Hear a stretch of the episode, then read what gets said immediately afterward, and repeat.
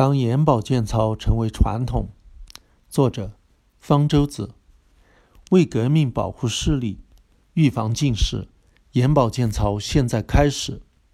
我们这一代人是每天伴随着这个富有时代色彩的口令长大的。时代早就变了，但是眼保健操却在学生中一代的延续了下来，只不过口令略有变化而已。然而。有没有什么科学的理论、临床实验或者调查统计证明做眼保健操确实能够预防近视呢？没有。某个人自称自己因为做眼保健操，所以不得近视，甚至逆转了近视，这不是证据，因为个案证明不了疗效。世界上只有中国在推行眼保健操，而中国学生的近视率却排世界第二，小学生为百分之二十八。初中生为百分之六十，高中生为百分之八十五。不做眼保健操的美国，近视率却只有百分之二十五。近年来，才有人想到要对眼保健操的效果究竟如何做科学研究。北京同仁医院在二零一七年发表了一篇论文，据他们说，这是首次研究眼保健操对预防近视的长期影响。他们跟踪了二百零一名初中儿童两年，其中九十八人做眼保健操，一百零三人不做。其结果是，做眼保健操既不能预防近视的发生，也不能阻止近视的加深。他们对做眼保健操的儿童进一步分组，认为其中有三十一人做眼保健操的质量高，然后发现他们的近视发展似乎比其他人减缓了一点。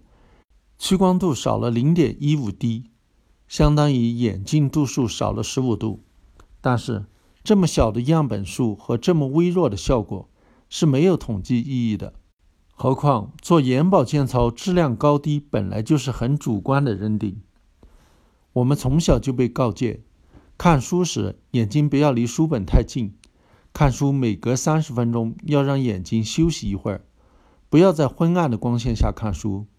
不要在颠簸的车上看书，否则就会得近视。这些忠告有没有依据呢？也没有，反而有多项调查表明，近距离看书或在昏暗的光线下看书，并不会增加得近视的风险。我们一般说的近视，指的是生理性近视，是因为眼球轴长变长，成像不聚焦在视网膜上，而是聚焦在视网膜前方引起的。它在儿童时期开始出现，逐渐变化，到成年时，随着眼睛发育的结束就定型了。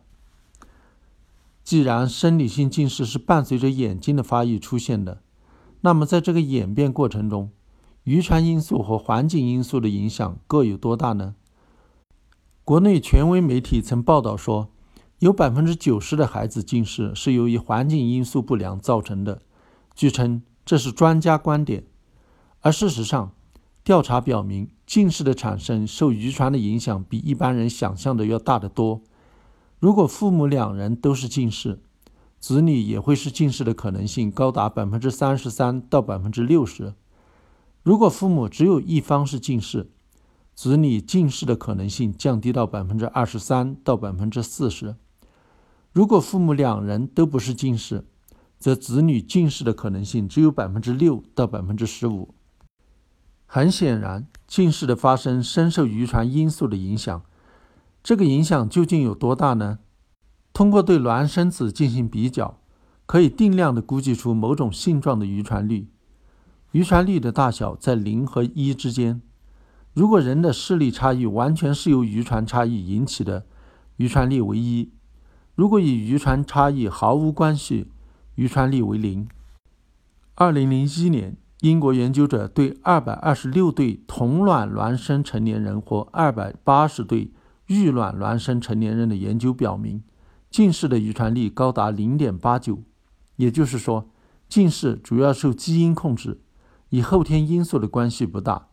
差不多同时，丹麦研究者对五十三对同卵和六十一对对异卵孪生成年人的研究也得出了相同的结论。到现在已发现了二十多个以近视命名的基因位点，与近视相关的基因位点就更多了，可能有几百个。与眼睛发育有关的基因都有可能会影响到近视的形成。这意味着，如果你没有近视基因，那么不管你在多么恶劣的条件下频繁用眼，也不会得近视。虽然你的眼睛可能会有其他损伤，而如果你有近视基因，那么就会逐渐变近视。环境因素是不重要的，不过基因的表达离不开环境因素的作用。某些环境因素可能是近视的诱因。调查表明，受教育的程度与近视发生率存在相关性。在某些地方，近视发生率逐代增加，都说明某些人在某些环境因素的刺激下，天生就比较容易得近视。目前，唯一有比较充分的证据表明与近视的发生有关的环境因素是户外活动时间的长短。增加在比较强烈的阳光下的户外活动时间，能够降低近视发生的风险，但也只是对一部分儿童有效。也许从小就什么书都不读，完全去除近视发生的诱因，会是个更有效的办法。例如，在爱斯基摩人中，只有受过正规教育的人才会得近视，但是为了预防近视而去当文盲，这种方法一点也不吸引人。各种预防。逆转近视的仪器设备都不过是异想天开。至于那些有关预防近视的种种眼睛保健忠告，也只是想当然耳。遵循这些忠告不会有什么坏处，可能对眼睛还有其他方面的好处，例如消除眼睛疲劳。但是做眼保健操却并非完全无害的。经常用不洁的手接触、揉按眼睛。增加了眼睛感染乃至呼吸道感染的风险，并非一个良好的习惯。历经几十年的代代相沿，眼保健操已经成为了中国校园文化传统的一部分，变成了一种集体仪式和生活习惯。一种东西一旦成为了传统，就具有了天然的合理性，质疑它会让人觉得难以接受。何况是从小就被灌输的东西，更难以理性的看待。